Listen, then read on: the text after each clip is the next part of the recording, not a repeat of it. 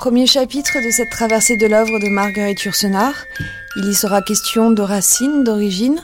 Dans les archives, la romancière feuillette son album de famille. Puis à 10h suivra un débat autour de l'invention de soi de la romancière. Et à 11h, un documentaire nous conduira au nord de Marguerite Yourcenar, un parcours belge et flamand.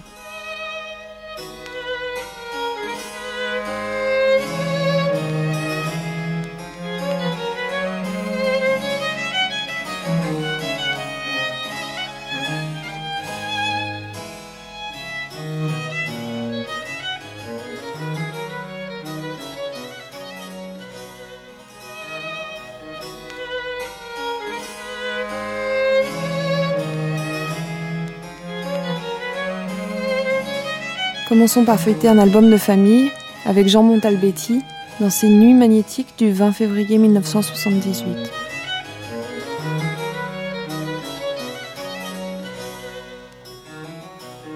Du fait de nos conventions familiales basées sur un nom transmis de père en fils, nous nous sentons à tort reliés au passé par une mince tige, sur laquelle se greffent à chaque génération des noms d'épouses, toujours considérés comme d'intérêt secondaire à moins qu'il ne soit assez brillant pour en tirer vanité.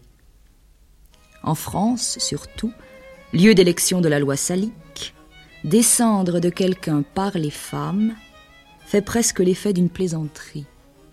Qui, sauf exception, sait le nom de l'aïeul maternel de sa bisaïeule paternelle? L'homme qui l'a porté compte autant néanmoins dans l'amalgame dont nous sommes faits que l'ancêtre du même degré dont nous héritons le nom. Du côté paternel, le seul qui m'occupe ici, quatre arrière-grands-parents en 1850, 16 quadrisaïeuls vers l'an 2, 512 à l'époque de la jeunesse de Louis XIV, 4096 sous François Ier, un million plus ou moins à la mort de Saint-Louis. Ces chiffres sont à rabattre, tenu compte de l'entrecroisement des sangs, le même aïeul se retrouvant fréquemment à l'intersection de plusieurs lignées, comme un même nœud à l'entrecroisement de plusieurs fils. Pourtant, c'est bien de toute une province que nous héritons, de tout un monde. L'angle à la pointe duquel nous nous trouvons baie derrière nous à l'infini. Vu de la sorte, la généalogie, cette science si souvent mise au service de la vanité humaine, conduit d'abord à l'humilité, par le sentiment du peu que nous sommes dans ces multitudes, ensuite au vertige. À Paris, quai Conti, on parle de plus en plus de Marguerite Yourcenar comme première femme appelée à siéger à l'Académie française. Il est vrai que trois grands prix l'ont placée au premier rang des écrivains contemporains, le prix Femina pour l'œuvre noire en 1968, le Grand Prix littéraire de Monaco en 1972, le Grand Prix de littérature de l'Académie française en juin dernier. Dans sa maison de bois de Petite Plaisance, sur l'île des Monts Déserts, découverte par Champlain sur la côte est des États-Unis, Marguerite Yourcenar, loin des rumeurs parisiennes, est tout entière occupée par son travail littéraire, la réécriture de deux nouvelles de 1934, qui figuraient dans La mort conduit l'attelage, un essai sur le romancier japonais Yukio Mishima et surtout le troisième volume de sa biographie généalogie après Souvenirs pieux et Archives du Nord, où elle se mettra en scène comme personnage et à laquelle elle donnera un titre rimbaldien Quoi l'éternité À mon désert, Petite Plaisance est une maison de bois peint, harmonieusement conçue, sans luxe inutile, et entourée d'un jardin d'un demi-hectare. Des allées bordées de pierres conduisent à un sous-bois moussu où Marguerite Yourcenar décrit à ses visiteurs une végétation de sapins d'Australie, de genévriers, de lauriers, de rhododendrons, à côté de chênes aux larges feuilles bronzées et d'érables aux teintes blondes. À l'intérieur, un feu de bois a été allumé dans la cheminée du salon. Une atmosphère chaude par les livres, les gravures, les tableaux qui couvrent les murs les traductions en dix-sept langues des mémoires d'Adrien et de l'œuvre au noir, une bibliothèque érudite en plusieurs langues, les portraits de saints familiers. Et soudain, Marguerite Yourcenar ouvre la galerie des portraits de ses ancêtres, une galerie imaginaire, bien sûr, car il ne s'agit plus du château de famille, celle qu'elle a reconstituée patiemment par un ensemble de photographies de tableaux qui lui ont permis d'écrire Souvenirs pieux et Archives du Nord. Elle nous présente avec un humour teinté de tendresse chacune de ces personnalités qui forment trois siècles de son passé avant d'arriver à sa propre enfance qu'elle raconte à partir de clichés jaunis et à laquelle font écho les derniers témoins interrogés par Simone Maury au Mont Noir près de Lille. L'accès à la biographie de Marguerite Yourcenar passe par l'initiation généalogique. L'histoire d'une femme ne peut prendre sa vraie dimension dans la perspective de sa lignée.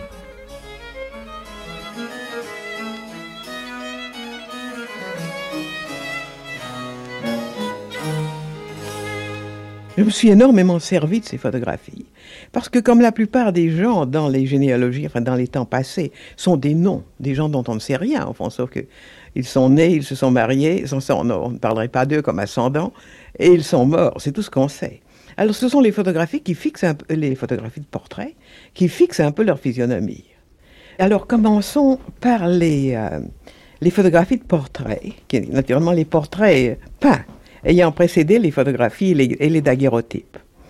Euh, par exemple, voilà l'ancêtre à la quatorzième génération, si je ne me trompe, qui est, c'est le, portrait le plus ancien que je peux découvrir. C'est, nous sommes vers la fin du XVIe siècle. C'est un excellent euh, professeur de loi et d'humanité d'Anvers, qui était le beau-père de Rubens. Et je le regarde, il a une fraise naturellement immense, il a une bonne tête, et dans l'original qui est au musée de Munich, il a des joues vermeilles qui donnent l'impression qu'il devait être assez amateur de vin français. Le docteur Brandt, c'est-à-dire Feu Brandon. Et il y a naturellement quelques-uns de ses beaux livres, car les livres étaient des possessions relativement rares à l'époque, auxquelles on tenait beaucoup et qu'on se faisait peindre avec eux. Alors voilà sa fille, Isabelle Brand, qui épousa Rubens, qui fut la première femme de Rubens, et c'est dans la maison du bon docteur que Rubens a eu son premier atelier. Euh, beaucoup de gens disent qu'elle a l'air intelligente, je n'irai pas jusque-là. Mais tant qu'elle a l'air très douce, je crois que c'était une excellente femme. Rubens a beaucoup pleuré. Seulement, il s'est consolé et il a épousé sa seconde femme, qui se trouvait être euh, la. Voyons un peu. La sœur d'Isabelle Brandt, la première femme de Rubens, avait épousé le marchand Daniel Fourmand, le marchand d'Anvers. Daniel avait une sœur, Hélène Fourmand, qui a épousé Rubens. Donc Rubens a épousé deux, deux belles sœurs successives. Elle est la fille de Daniel Fourmand, euh, Claire, Claire Fourmand, qui était donc la nièce de ces deux femmes, par les deux côtés, a épousé mon arrière-arrière-arrière-grand-père. Et voilà Hélène, très jolie, euh, un, peu, un peu ronde, évidemment, comme c'était la mode de l'époque, et magnifiquement habillée en mariée de l'époque, car ce n'était pas encore l'époque des mariés en blanc, c'était l'époque des mariés en écarlate. Et alors voici Hélène, pas du tout habillée, et qui a jeté sur elle un manteau de fourrure, et on a l'impression qu'elle se précipite vers le téléphone, ou que quelqu'un a frappé à la porte au moment où il ne fallait pas. Et c'est un portrait célèbre. Rubens était peut-être un peu embarrassé de l'avoir peint. Il l'a gardé toute sa vie dans sa chambre. Et ça a passé euh, au musée de Vienne après sa mort. Alors voilà Hélène, qui a l'air gentille, mais pas non plus très brillante. Ici, alors nous tombons dans les, on n'est plus dans une famille enfin, très très connue, alors on tombe dans les portraits anonymes, les bons portraits faits par des peintres qui s'en allaient de ville en ville, avec une petite enseigne accrochée à leur dos, et qui restaient, qui étaient logés, hébergés, nourris par leurs modèles. Et puis après ça, qui continuaient et aller faire un autre portrait ailleurs. J'ai décrit ces peintres dans l'œuvre noire. Voici Daniel Adriansen, le petit-fils de la Claire Fourmand en question, qui était un homme d'épée, qui était un officier au service de Philippe IV. Voici sa femme qui n'est pas très jolie, mais qui est le portrait type des dames de l'époque. C'était euh, c'est un nom français, c'est Constance de Banne, qui est un nom du nord de la France. Voici euh, une jeune personne qui s'appelait euh, Isabelle de la Basse-Boulogne, sa famille avait des propriétés dans la partie basse de Boulogne, je suppose, et qui présentait ici en Diane. C'était la mère de mon arrière-grand-mère. Et comme c'est un peintre provincial, ce portrait a un petit charme ancien. C'est un portrait du XVIIIe siècle, il a presque l'air d'être du XVIe.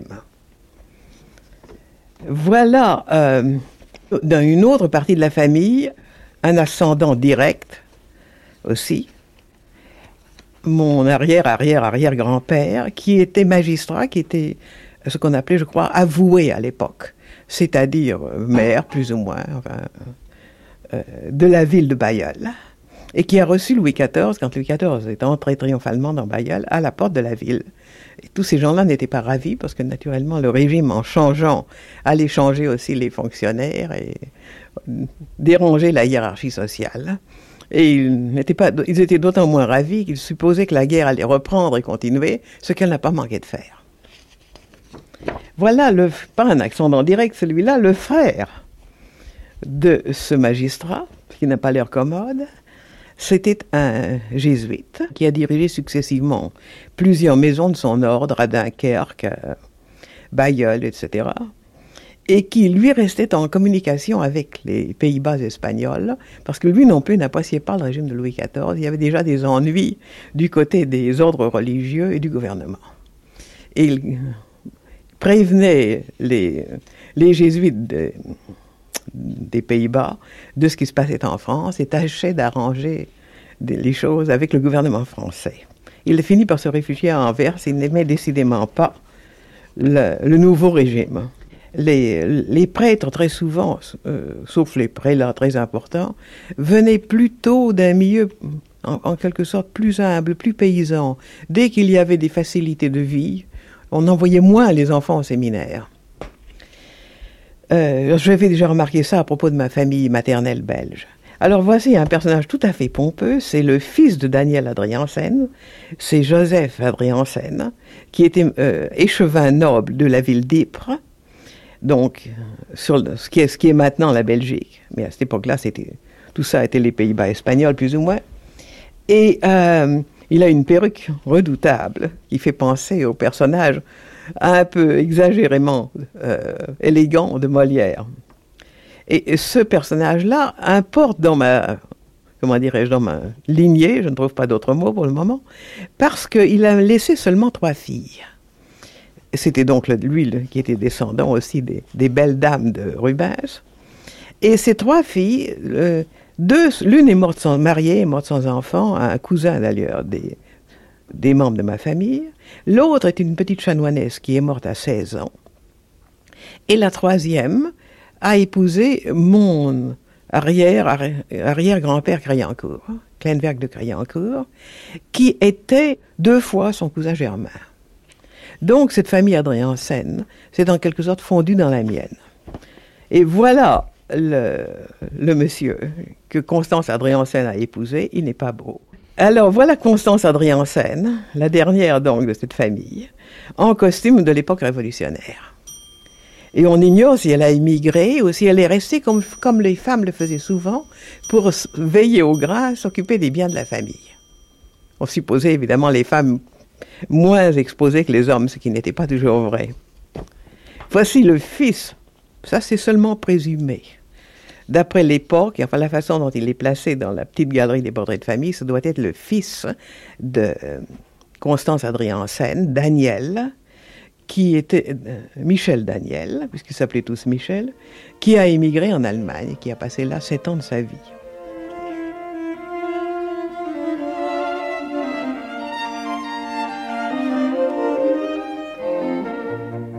Maintenant, nous passons de nouveau à un autre côté de la famille et je déclare qu'il y a là une immense lacune.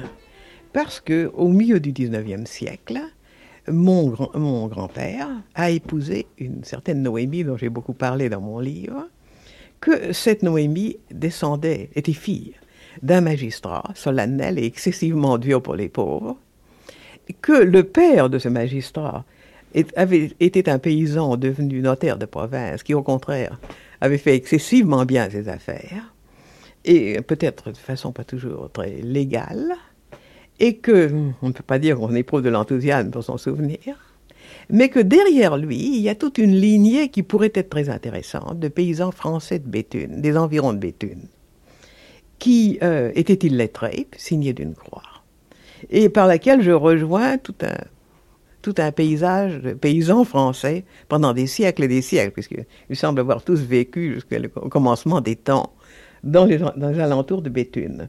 Naturellement, il n'y a pas de portrait de ces gens-là.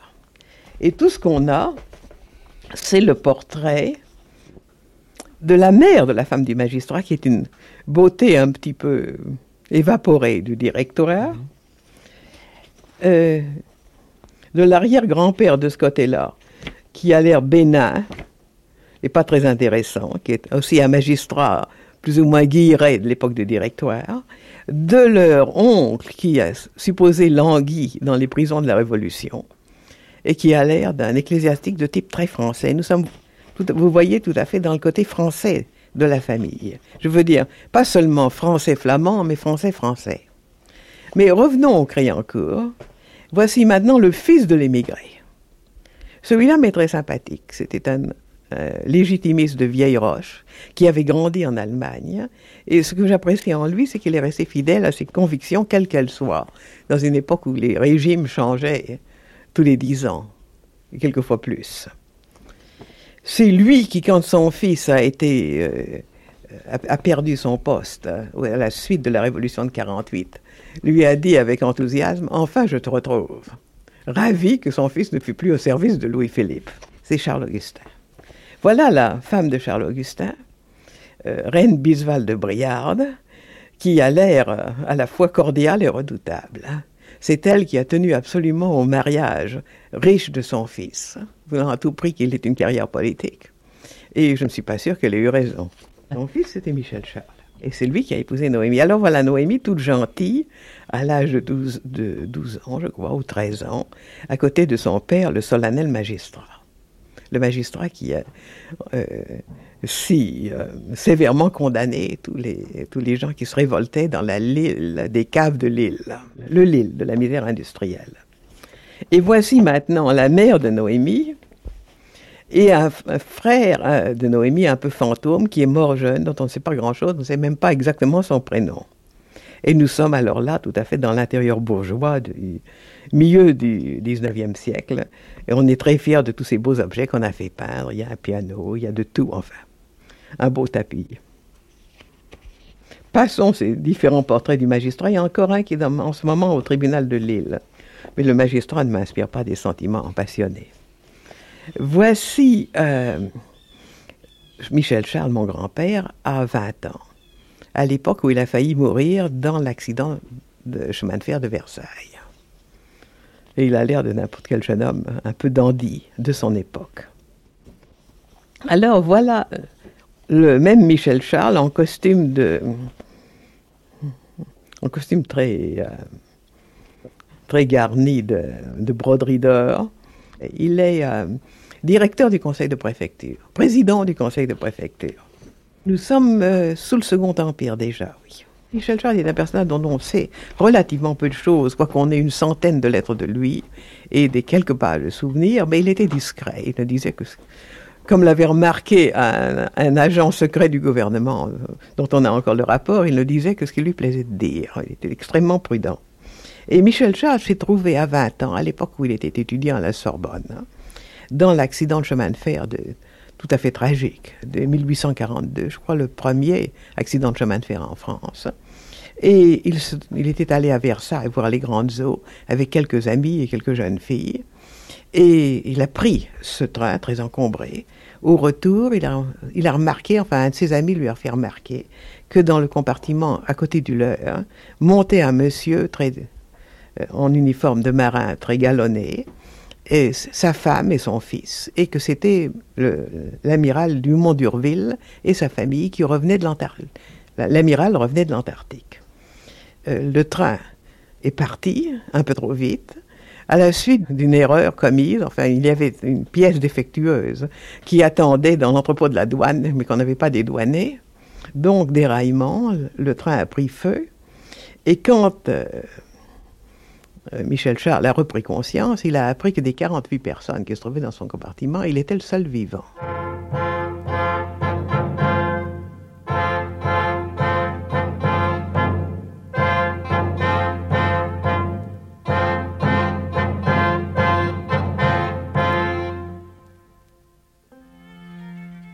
Les fils de la toile d'araignée où nous sommes tous pris sont bien minces.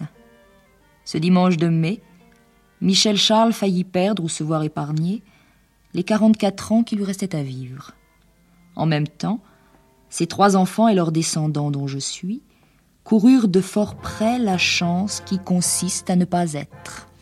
Quand je pense qu'une bielle défectueuse, on avait assure-t-on commandé en Angleterre une pièce de rechange restée en souffrance à la douane, a risqué d'anéantir ses virtualités, quand je constate par ailleurs le peu qui reste de la plupart des vies actualisées et vécues, j'ai du mal à attacher beaucoup d'importance à ces carambolages du hasard. L'image qui surnage pour moi de ce désastre du temps de Louis-Philippe n'en est pas moins celle d'un garçon de vingt ans, fonçant la tête la première à travers une brèche, aveugle et sanglant comme au jour de sa naissance, portant dans ses couilles sa lignée.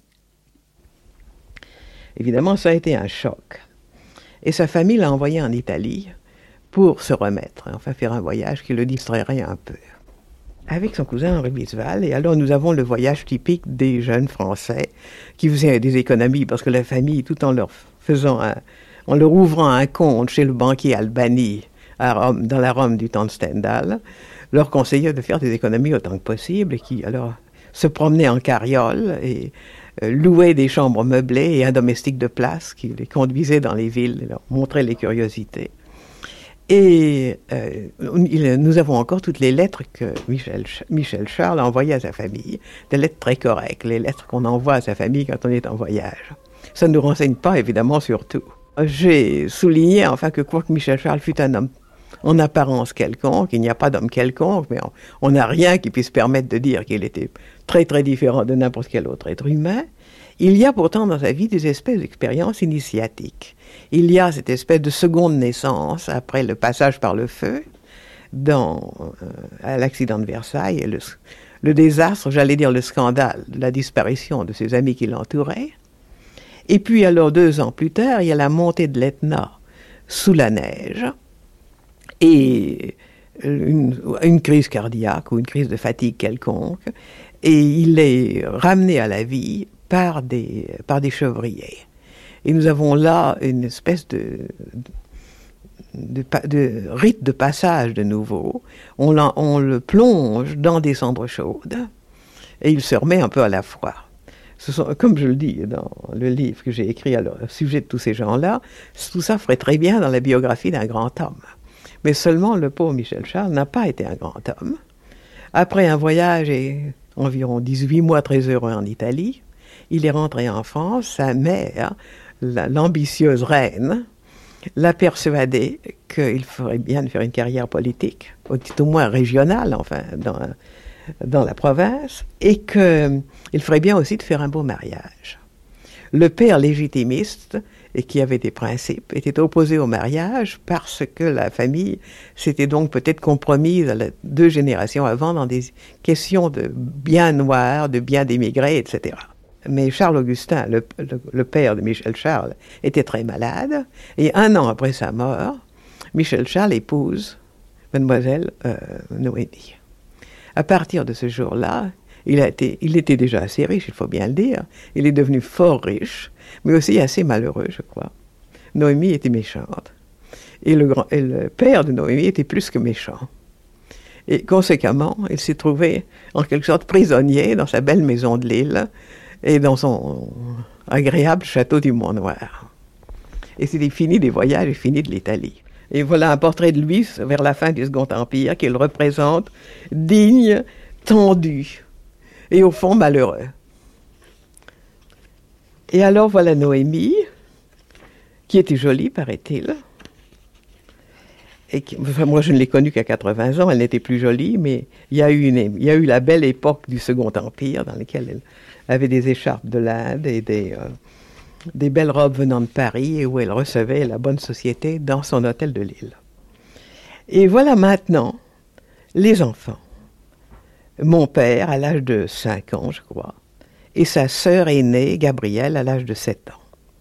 Et qui ont l'air bien sérieux, comme un petit monsieur et une petite dame de cette époque-là, comme les enfants de la comtesse de Ségur. Et c'est une, c'est une photographie qui me laisse toujours rêveuse, parce que le petit garçon de 4 ans a 72 ans de vie devant lui. la petite fille euh, mourra à 14 ans. Et alors on voit ces deux petits fantômes euh, en présence qui regardent droit devant soi, une destinée qu'ils ne connaissent pas, mais que nous, nous connaissons.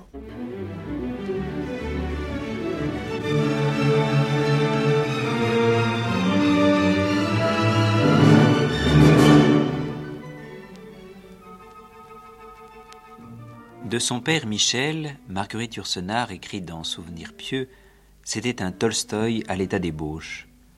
Il a 49 ans le 18 juin 1903 lorsque meurt d'une fièvre puerpérale sa seconde femme Fernande, deux semaines après la naissance de la petite Marguerite, qui sera confiée pendant ses premières années à la gouvernante allemande. Bientôt, pour l'adolescente, le père deviendra un ami auréolé par sa rébellion contre la famille. Il était l'homme de toutes les révoltes, mais sans aucune méthode.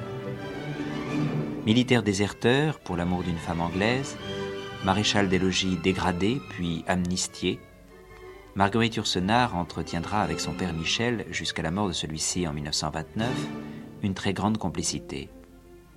J'ai eu toute ma vie, dit-elle, l'impression d'avoir affaire à un homme libre, ce qui est excessivement rare.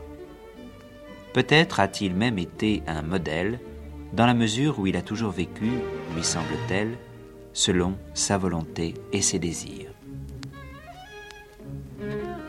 Voilà Michel, mon père, à l'âge de 7 ans, qui a l'air pensif. Il avait l'air tout gai, à la fois grave et gai à 4 ans. Maintenant, il a surtout l'air pensif. Je ne crois pas qu'il ait eu une enfance très heureuse. Pour une raison que je ne comprends pas, sa mère ne l'aimait pas. Donc, des fugues, et une, une, enfance et une adolescence agitées. Alors maintenant, nous passons vite parce que voilà, Michel a déjà 22 ans.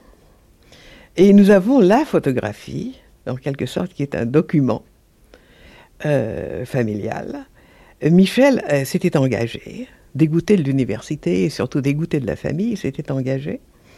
Et au bout de quelques mois de la belle vie à dans une caserne de cuirassiers à Versailles, d'où on, allait souvent à Paris. Il a fait des dettes, surtout des dettes de jeu, il était très joueur, considérable. Et comme la famille ne voulait pas payer, il s'est expatrié, il est parti pour l'Angleterre. Et ça aurait pu s'arranger, ça a failli s'arranger. Et il est revenu au bout de trois ans. Il a été réintégré à l'armée, il a retrouvé ses galons. Seulement, il avait laissé en Angleterre une charmante jeune femme à laquelle il tenait beaucoup, et il, il, a de nouveau déserté pour aller retrouver la jeune femme. La photographie se trouve entre les deux, entre le retour et la seconde désertion. Il était allé faire sa paix avec la famille, on a pris cette belle photographie pour prouver à tout le monde qu'il était revenu. Et nous avons le pauvre Michel Charles, vieilli, assez inconfortablement assis dans le salon du photographe la, la solide et sûre d'elle-même Noémie, pas du tout inconfortable. La charmante petite fille qui était la seconde enfant née après la mort de la petite Gabrielle, qui avait été tuée dans un accident à l'âge de 15 ans. Et la, seconde petite fille a maintenant une dizaine d'années, Marie. Et euh, Michel, appuyé au dossier de la chaise de son père, et qui a l'air absent, qui rêve déjà à retourner en Angleterre, ce qu'il n'a pas manqué de faire six mois plus tard. Alors voilà, Marie, euh, nous dépassons, oui, non, nous ne dépassons pas tout à fait le livre, les dernières pages du livre. Marie a 18 ans à l'époque où elle s'occupait de son père malade. Je passe les images de Marie plus récentes parce que je raconterai plus tard la fin de sa vie dans un autre livre, si j'en ai le temps et l'énergie. Et voilà maintenant, nous allons de nouveau très vite. Michel a 38 ans, revenu d'Angleterre, marié à sa première femme et se promenant de concours hippique en concours hippique, de casino en casino d'Europe. Et le type du jeune homme, de l'homme jeune de la belle époque. Très séduisant et pensif. Euh, sa femme, Berthe, qui est belle, qui a de beaux yeux et qui est morte à 38 ans. Euh, Michel, un peu plus tard, durant les années où il, se rendait beaucoup en Autriche et en Hongrie, avec les cheveux coupés à l'allemande ou à la hongroise, et une pelisse de fourrure, euh, sous, un, aspect euh, je vais dire presque farouche. Michel en monsieur très bien des années 1910, avec un grand faux col et une belle cravate, tel que je l'ai connu d'ailleurs quand j'avais 10 ans. Les portraits, naturellement, étaient tous posés. Et le, photographe tenait à faire l'équivalent d'un tableau. Et voilà d'ailleurs le seul instantané de la série, et c'est le dernier. C'est une photographie que j'ai prise moi-même de Michel, tout à fait à la fin de sa vie, environ trois ans avant sa mort, sur le pont d'Arissi, près du lac d'Albano à Rome, avec le paysage du, du Latium derrière lui. Et il est appuyé, il a l'air d'un vieux monsieur, il est appuyé, au, ce qu'il était d'ailleurs, il est appuyé au parapet du pont. Euh, et ce qui me frappe surtout maintenant dans cette photographie, c'est que quand je l'ai prise moi-même à 23 ans, je ne m'étais pas du tout aperçu qu'il était fatigué. Et pour moi, c'est la photographie de la fin du voyage.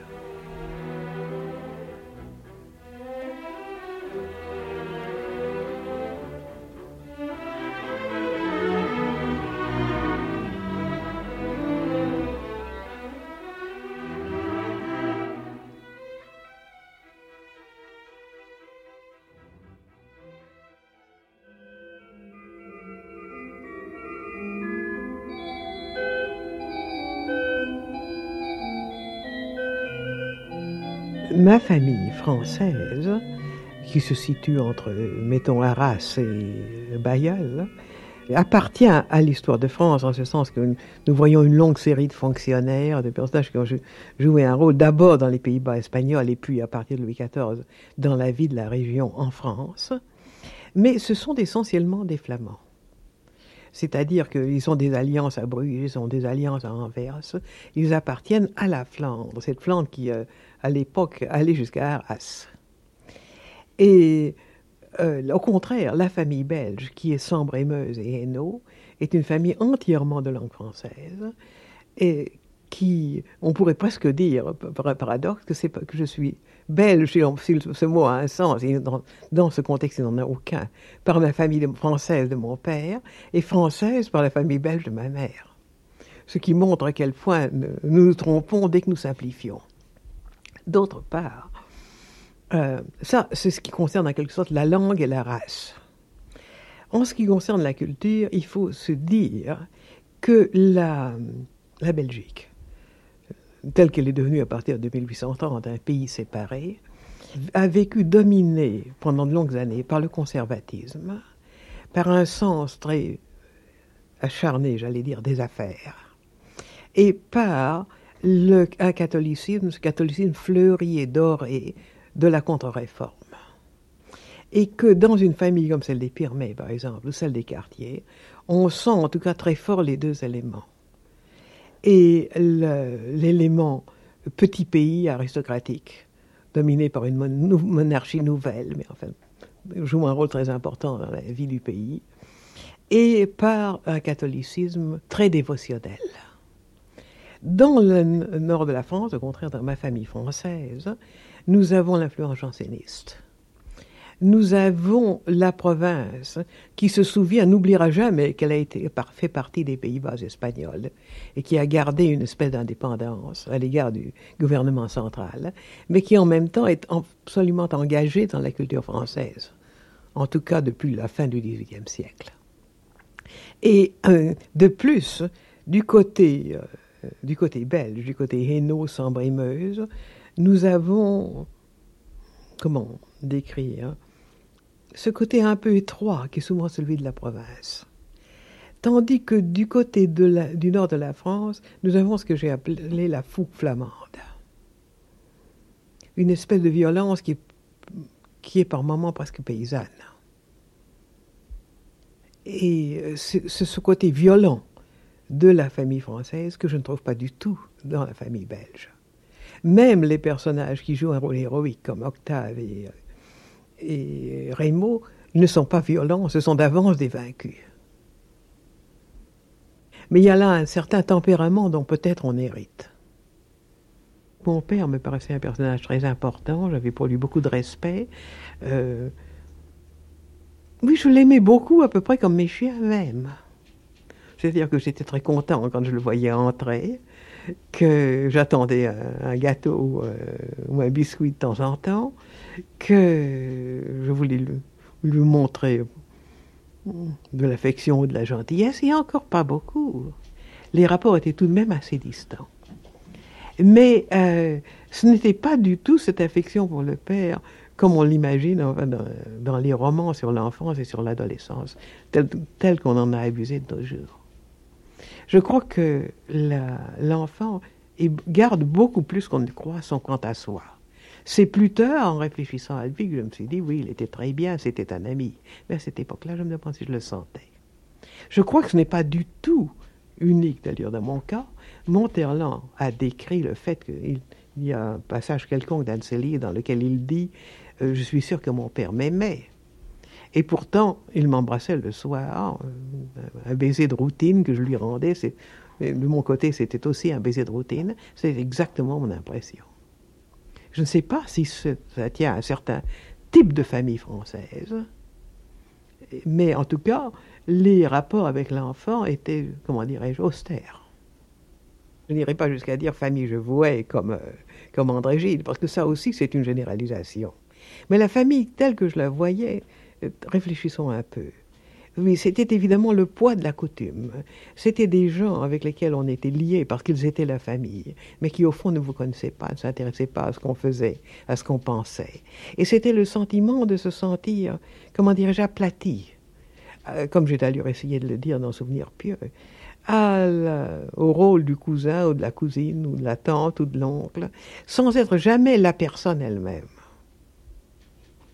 Et je crois que l'antipathie contre la famille, enfin, le sentiment qu'il fallait absolument s'en dégager, si l'on voulait trouver ses possibilités à soi, venait de là. Mais encore une fois, la famille, à moi, ne m'a pesé que sous certains aspects, parce que je n'ai pas connu les immenses familles comme celle de ma mère, par exemple, dans lesquelles régnait une discipline assez rigide. À l'époque où j'ai grandi, ma famille se limitait enfin à quelques personnes. Et c'était donc des problèmes, des problèmes individuels qui se posaient. On a l'impression que ces familles vivaient d'une existence où l'enfant existait sous une forme, naturellement sous sa forme physique, comme un, comme un objet euh, agréable, on on espère, au moins agréable la plupart du temps autour d'eux, mais que sa personnalité, son individualité n'était ni désirée ni attendue. Mais là, nous sommes évidemment dans un problème très spécial. La Belgique, des années de la jeunesse de ma mère, qui était un pays euh, très influencé encore, parce que j'appellerais le catholicisme de la contre-réforme. Je ne dis pas le catholicisme en général, ce qui est une autre affaire. Celui de ma famille à moi, pour autant qu'il existait dans le nord de la France, aurait été plutôt de type janséniste. Mais euh, en Belgique, cette espèce de, de doux laisser-aller vis-à-vis de la vie les enfants étant une part acceptée de la vie, mais euh, sans que les grands problèmes se posassent et sans même qu'on veuille se les poser. J'ai parlé dans euh, Souvenir pieux du fait que les familles peu à peu se détruisaient par l'abondance des enfants, finissaient par s'éparpiller, non seulement leur fortune, mais même enfin leur, leur énergie, leur vitalité. Et cette espèce de, d'acceptation un peu molle de la vie. C'est ce que j'appelle le catholicisme fleuri de la contre-réforme. Alors, dans ma famille, dans la famille maternelle, lorsqu'il s'agit de l'enfance de ma mère, on a l'impression aussi que pour une raison quelconque, ces, Wallons, qui étaient très français par, euh, par la langue, par le, leur pays de Sambre-et-Meuse, etc., en un sens peut-être plus français que mes ancêtres paternels qui sont des Flamands, en même temps avaient le goût et la passion de l'Allemagne, ce devait être à la mode à cette époque-là, qu'ils étaient régis par une dame allemande qui était la gouvernante, et que quelque chose d'une discipline prussienne s'établissait dans la vie de ces malheureux enfants. Je vois la vie de ma mère, etc., à travers des personnes interposées, à travers quelques lettres, mais je n'ai pas un sentiment direct, éprouvé dans l'enfance, de ces personnes, de cette famille, comme je l'ai de la famille du nord de la France. Comme moi, mes parents, n'est-ce pas? Ben, on était à 12 ans. Et du côté de ma femme, à 13. Ah ben, qu'est-ce que vous voulez, hein? Ben, c'était pas la même vie que maintenant, vous savez. Ça, je vous assure. Oui, mais d'accord, mais que je veux dire, euh, monsieur le maire, hein? C'était. C'était la grande misère. Ben, la grande misère, mais les gens, j'étais content. Il y a longtemps, mais l'ancien châtelain du monde noir, monsieur Kleinberg, Michel, le vieux alors, parce qu'il y avait deux Michel, le jeune et le vieux, peut-être que vous êtes au courant de ça. Alors le vieux Michel, une fois par an, il y avait la procession au monde noir qu'on appelait euh, au mois de septembre, là, vous savez comme on, comme on fait habituellement ici à la grotte. Marcel Et lui, Croquette. il faisait une ducasse au Mont Noir. Il y a un petit tournoi qui venait, et juste en face, un peu plus haut là, il y avait un estaminet qui s'appelait le balcon. Alors, évidemment, et puis par ici, il y avait un autre me rappelle, à la descente de la grotte, juste. Alors, ces estaminets-là vendaient des œufs durs. Et on avait deux œufs pour trois sous. Ça, je me rappelle très bien. Ah, c'était comme ça en ce moment-là. Ah, je vous dis ce que je pense. Hein. C'est un peu flamand, vous savez, mais je, peux, je vous dis tel que la vie existait en ce moment-là. Et nous, tout le monde, on venait ici, et M. de Clenberg de Créancourt, M. Michel, je le vois les mains comme ça. C'était un grand, un grand forum. Hein. Alors, euh, il y avait un tournoi, et puis il payait des tours aux enfants, et puis il a fait un peu de tout, quoi. Et c'est lui qui faisait la ducasse au Mont Noir en ce moment-là, dans les années euh, 6-7. Oui, si je me rappelle bien, et même avant. Mon père, Michel, n'était pas un homme à parler, à évoquer les ombres. Et c'est seulement du reste, dans la- à la fin d'Archives du Nord, en relisant la lettre de fiançailles de ma mère, que je me suis rendu compte que ce n'était pas seulement une lettre conventionnelle, et que ni une jeune femme conventionnelle de ces années-là, qui avait eu pour elle aussi des drames, des décisions à prendre, des hésitations, qui m'apparaissaient tout d'un coup à 60 ans de distance, en, en repensant à tout cela, en pensant pour la première fois à tout cela. Pour la première fois, elle devenait, ma vie, elle devenait une personne. Il est presque impossible d'avoir de la sympathie pour une personne dont on- qu'on n'a pas vue, qu'on n'a pas rencontrée, dont on ne peut pas juger. Je, craindrais de tomber dans le faux d'une manière ou d'une autre.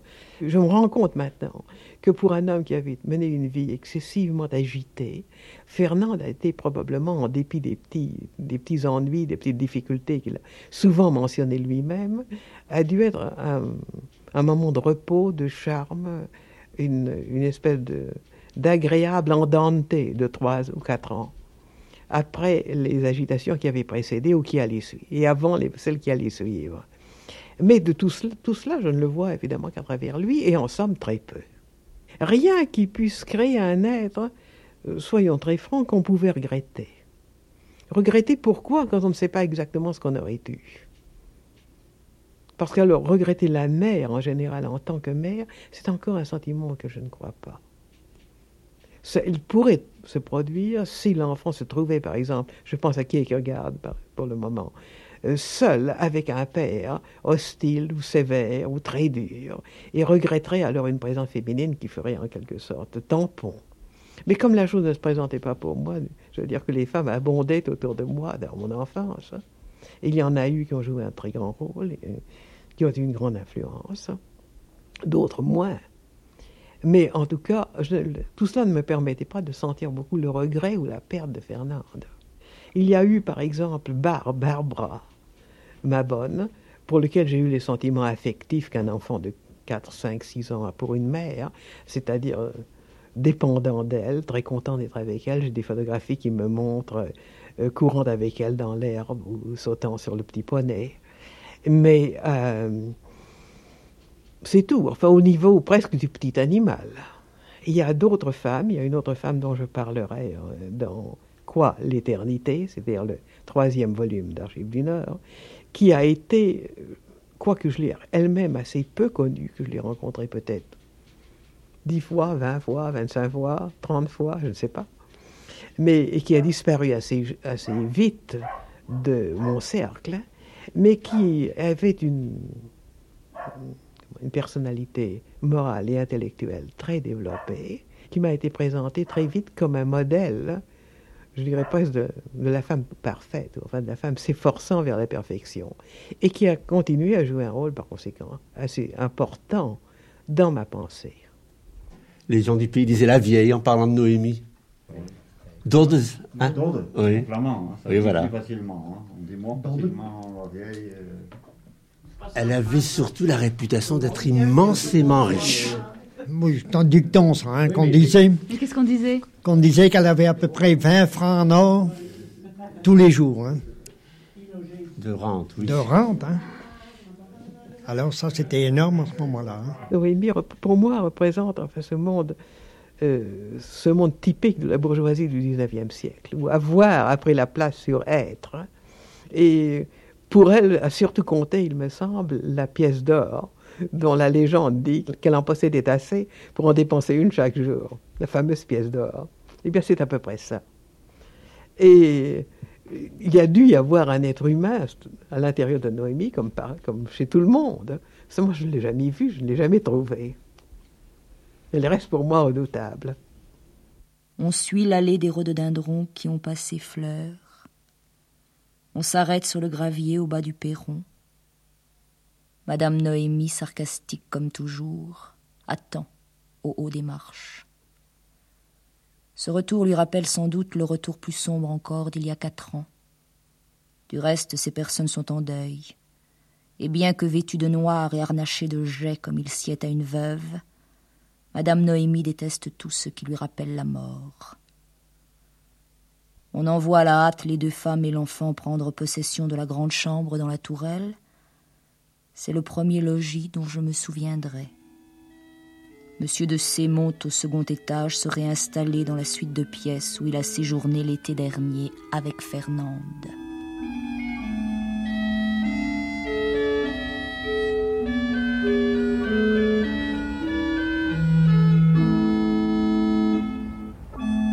La religion ne m'a pas pesé. Pour la simple raison que Michel Lorraine, Michel, c'est-à-dire mon père, je l'appelle Michel pour simplifier, euh, aurait empêché qu'elle pesât. Le catholicisme de mon enfance, qui est un catholicisme très profond, ma, euh, tante Marie, que je n'ai pas connue puisqu'elle est morte un an avant ma naissance, était évidemment une sorte de sainte. Mais euh, c'était probablement la seule de la famille, du reste. Mais était ce type de catholicisme qu'on trouvait alors, je crois, dans la province française, euh, il me semble que le, catho- le catholicisme, tel qu'il était dans la province française, tel qu'il a entouré mon enfance au Mont Noir, euh, on peut diviser en deux, euh, deux centres d'influence. D'un côté, l'influence morale, le sentiment d'une certaine austérité, c'est pour ça que j'ai prononcé d'ailleurs un, peu légèrement le mot de jansénisme, euh, le sentiment d'un devoir moral qui ne différenciait pas beaucoup du reste de ce qu'eût été un devoir moral humaniste ou un devoir moral de l'honneur, un sentiment d'intégrité qui, qui allait en quelque sorte sans le dire. D'autre part, il y avait ce que je vais décrire euh, bizarrement par l'élément shinto c'est-à-dire les, pèlerinages, les petites églises de village, les saints peinturlurés, les célébrations religieuses accompagnées d'une d'une- ce qu'on appelait là-bas les ducasses. Et tout ce côté d'un culte relié à la terre, dans lequel on ne va pas très loin dans l'ordre des dogmes, tant s'en faut, je, je dirais heureusement, mais qui donne à l'enfant le sentiment à la fois du joyeux et du sacré ou du tragique et du sacré. Cette fameuse grotte du Mont Noir, où il y avait, euh, je ne sais pas même si elle existe encore, je ne l'ai pas revue, où il y avait quelques services, des saluts, des messes, je ne sais pas, de temps en temps. Et c'était un peu la grotte de Mitra. C'est-à-dire que les pierres euh, rouillées par l'humidité avaient une belle couleur rouge et que l'hôtel était construit de pierres brutes. Et il y avait en dessous, comme très souvent dans les églises du Nord, une espèce de niche euh, des- destinée à y déposer le corps du Christ euh, descendu de la croix, ou peut-être même euh, la momie d'un saint, qui sait. Et mais seulement il n'y avait rien, la niche était vide. Cette niche vide me troublait beaucoup. J'avais envie de casser ma tirelire, et d'en sortir tous mes sous pour acheter une euh, statue du Christ mort. Je sentais déjà la beauté tragique, enfin, de ce Christ déposé dans la tombe. Et c'est un de mes premiers souvenirs religieux. Il marque mon enfance. Et en même temps, dans l'absence presque complète d'une religion agressive et armée en guerre et hérissée de dogmes. il y avait le catéchisme, bien sûr, c'était une espèce de jeu. J'avais bonne mémoire, je, savais mes leçons par cœur, c'était très bien. Peu importait d'ailleurs ce qu'on y disait. Et je crois que là, il y a eu l'immense avantage de la liberté. Quand j'avais 14 ans, euh, oui, 13 ou 14 ans, mon père m'a dit Ça t'amuserait ou ça t'ennuierait d'être confirmé? J'ai dit Ça m'ennuierait. Bon, a-t-il dit, qu'il n'en soit plus question. J'avais pas une certaine distance, mais c'est cette immense liberté qui m'a permis de ne jamais avoir ce sentiment d'hostilité ou de haine, de rancune. Et lorsque par le, détour assez complexe de, de l'étude des religions comparées, etc., lorsque je me suis mis à faire des études sur la pensée religieuse, je me suis trouvé en quelque sorte de plein pied. Je dois dire qu'il y a un élément religieux dans le, dans, dans, mon enfance, enfin des exercices religieux qui ne m'étaient pas imposés, mais que je suivais, enfin simplement parce que j'avais un livre de messe, qui me paraissent d'une grande importance pour le développement après ça de l'être, c'est l'examen de conscience. Je lisais euh, entre l'âge de 7 ans et l'âge de 10 ans, pas plus, pas plus tard, je crois, l'examen de conscience, enfin les devoirs envers les parents, les devoirs envers les, les domestiques, puisque c'est une époque où il y avait des domestiques, envers les voisins, envers euh, les compagnons de jeu. Et ça me faisait réfléchir tout de même à la structure de, de nos rapports avec les gens qui nous entourent. L'enfant grandit très souvent avec le sentiment que les trois quarts des choses qu'on lui dit sont des mensonges. Mais je ne crois pas que ce soit tellement l'élément religieux, c'est l'élément social on a l'impression que mon père, oui, il y avait dommage, la famille trouvait que c'était bien dommage qu'il y ait une dame de Namur, et surtout que c'est elle qui eut tous les fruits du jardin. Mais on aurait aussi trouvé déplorable, je ne sais pas, euh, qu'il fût mal à pipe euh, dans un salon, ou qu'il portât des bottines jaunes le dimanche. on, a, avait l'impression de, l'étouffement par le social, bien plus que par le religieux. Il y a certainement, un très grand nombre d'êtres ce sentiment de l'étouffement par leur religieux. On le sent, je le sens souvent dans les lettres même que des gens, des inconnus m'écrivent. Ils se souviennent à jamais d'avoir été écrasés par certains dogmes religieux dans leur enfance. J'ai eu la chance d'échapper à ça.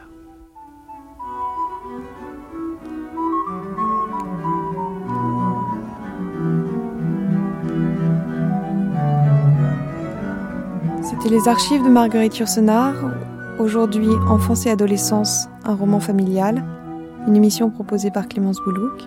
Documentation INA, Sandra Escamez. Mixage Catherine Derreté, réalisé par Marie-Ange Garando.